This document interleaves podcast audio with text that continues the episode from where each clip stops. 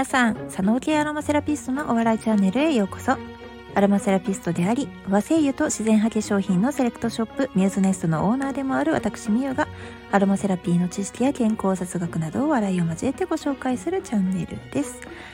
はい。えー、皆様いかがお過ごしでしょうか？地震があったりね、いろいろあったり、あのー、この急にね、暖かくなる気候っていうのは、私も小さい頃からですね、母親に、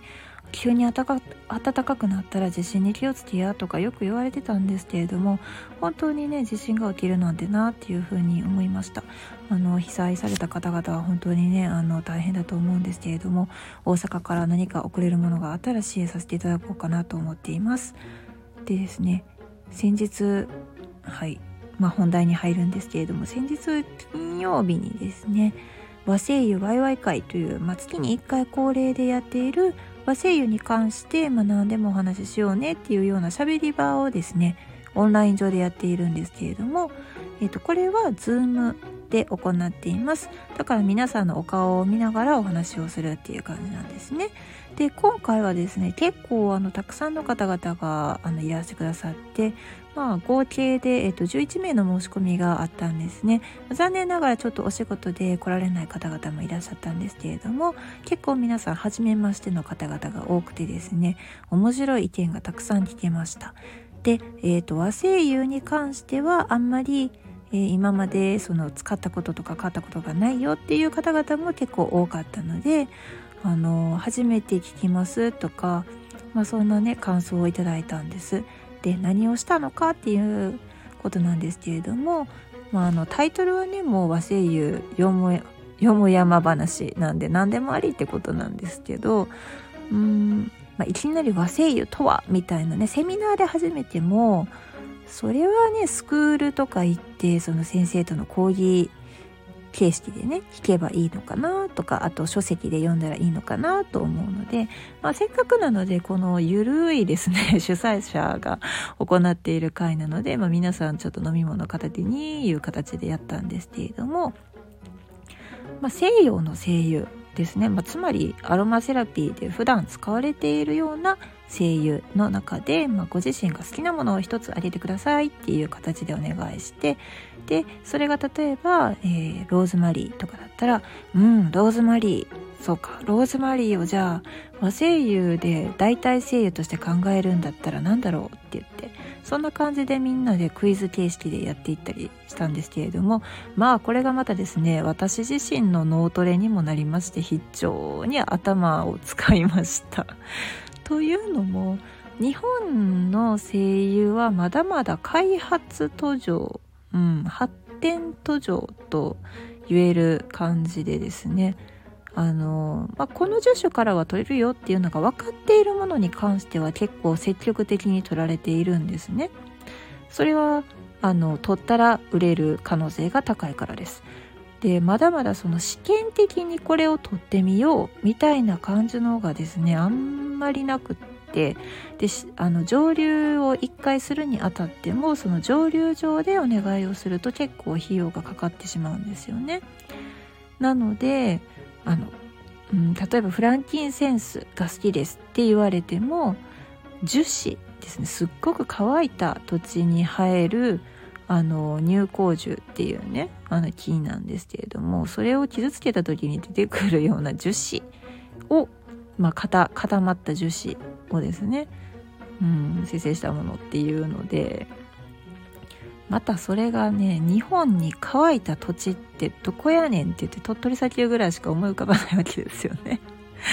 毎回毎回もう本当に鳥取砂丘に大変申し訳ないんですけどほんまに砂丘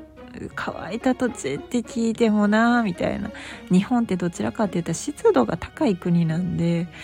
うーん鳥取砂丘やっぱりごめんなさいみたいな。ススタバはないけど砂場はありますを思い出してしまう。そうそんな、えー、まあねなかなかその海外、まあ、日本にない気候のところで取れるようなものっていうのはなかなかまだ難しいかなと思います。でもその、ま、前回ね調香師さんのお話をしたんですけれども、ま、和製油だけにですねとらわれることはなくって、まあ、あの何て言うのかな代替精油がないよっていう場合はまあそれはもちろんねあの海外精油を使ったらいいと思うんです。うまくコンビネーションさせることによってまあ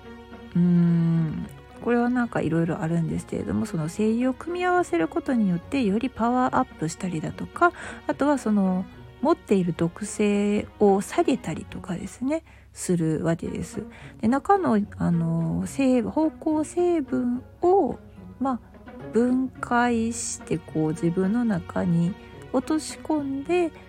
これとこれを使ったらあのより相乗効果が出るなとか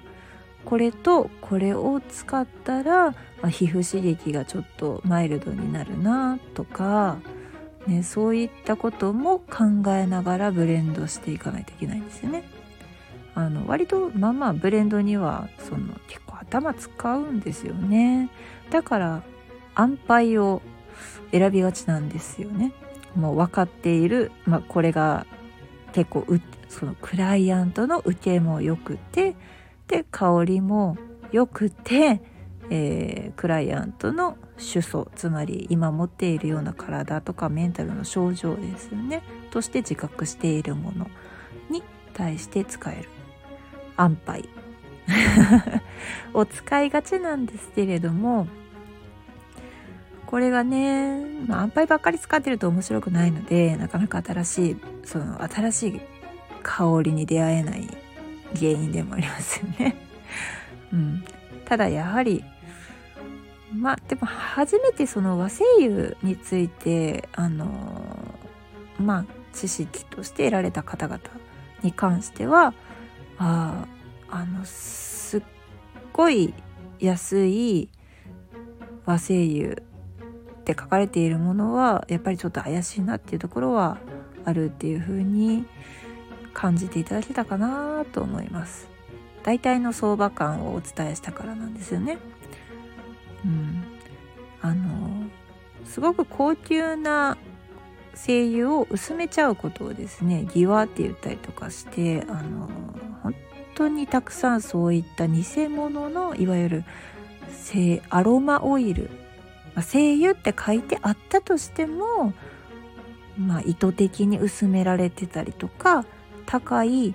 精油の代わりに安い似たような香りのやつを混ぜ合わせてたりとかそういったことがね結構頻繁に行われているので本当にねあの注意をしつつですね見ていってもらえたらなと思います。うんまあ、日本でそれをやった場合っていうのはよっぽどこの日の何て言うんですかねあれって普段嗅いでるのと全然なんかちょっと違う全然違うなってなった場合になんで違うのかっていうのを結構すぐ聞けるんですよね。うん、日本語だまず日本語だし電話してもいいしメールとかしてもいいし生産者っていうのがはっきりしてるんですよね。これって一番のやっぱりメリットであの全然私が今まで嗅いだこの植物の香りと違うんですけれどもなんでこんなに違うんですかっていうのをすごいドストレートにぶつけることができるんですよ。でも海外で取られているものに関してはなかなかそれがちょっと難しいんですよね。でえっ、ー、と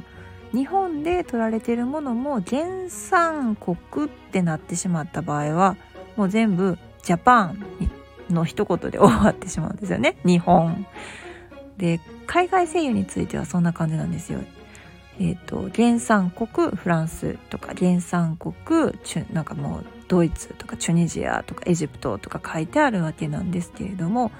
その国のどこで取れたかによっても多分全然違うと思うんですよね。もうそれはもうあの和声優の同じ杉とかヒノキとか黒文字を嗅ぎ比べただけでも全然違うので痛感しています。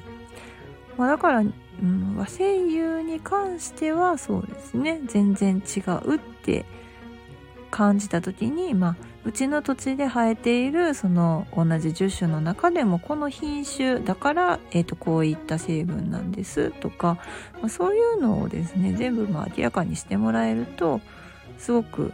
助かりますよね。あ分かりましたと。なるほどなと。それでそんなに香りが違うのかと。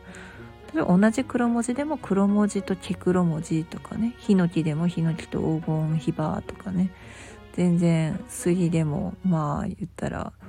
ね秋田杉と薬杉とかね吉野杉とか全然違うんですよね。うん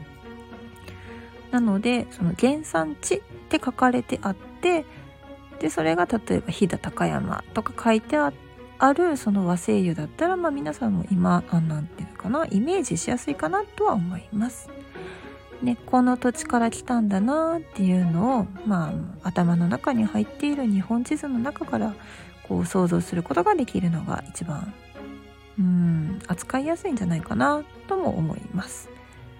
だって国言われても世界地図頭の中に入ってなかったらどこかわかんないですからね、うん、有名な国だったらいいんですけどという感じです。はい今日もちょっと取り留めのない話になりましたが、えー、総括すると、えー、和製油は、えーと、初心者の人にとってもまあまあその分かりやすいものであると。身近な植物だし、まあ、何よりその生産者さんの顔が見えるっていうのは大きいよっていうこととでも実際にね作っている方がそうやってそのズームで同じ言語日本語を使って、まあ、今こういうのを撮ってるんですけれどもあのこういうところが難しくてって説明してくれたりとかもするし実際に撮られてる方々も、えっと、うちのあの杉のオイルはこういう成分でっていうふうに、まあ、丁寧に答えてくれると。そういったところがいいところなのかなと思います。こんな感じで今日も少しはトリビアみたいな感じになったでしょうか。はい。まあねあの和製油を使われる時は是非あの脳内旅行をしている気分であのイメージしやすいと思うので日本地図とか、まあ、頭の中で こう路線図とかね見ながら今私はここの土地にいるんだみたいな。そういったことを想像しながら使っていただくとより楽しいかなと思います。私も目指せ47都道府県の声優を仕入れるっていうのがねあるので目標として、うん。まあ、頑張ってねそれができたらあのー、将来的になんだろうスタンプラリー的なものを お店のなんだろうなショップカードみたいな感じに取り入れたくなるなって思いました。例えば北海道は買ったと沖縄は買ったみたいな。あと、ああと大阪だけないみたいな、そんな感じですよね。それで、あの、スタンプラリーで日本全国津々浦々回っていただけたらいいなと考えております。というわけで、はい、こんなオーナーが運営している和製油と自然派化粧品の専門店ミューズネストでございます。今新商品でね、あの赤しその素敵な香りの商品が入ってきてますので、でしかももうちょうどウィズコロナの時代にちょうどいいあのハンドスプレーがね入ってきているのでぜひぜひちょっと覗いてみてください。えー、ね、バレンタインデー無事過ぎたと思ってたらね、今度は1ヶ月後にホワイトデーがあるので、えー、男性の皆様ですね、特に。男性の皆様は、えー、チョコレートを返すっていうね、わけにもいかないこの難しさ。ホワイトデーの候補としていろんなものをあの見ていただいてもいいんじゃないかなと思います。はい。以上ミューズネスのオーナーコンミュでした。ではでは。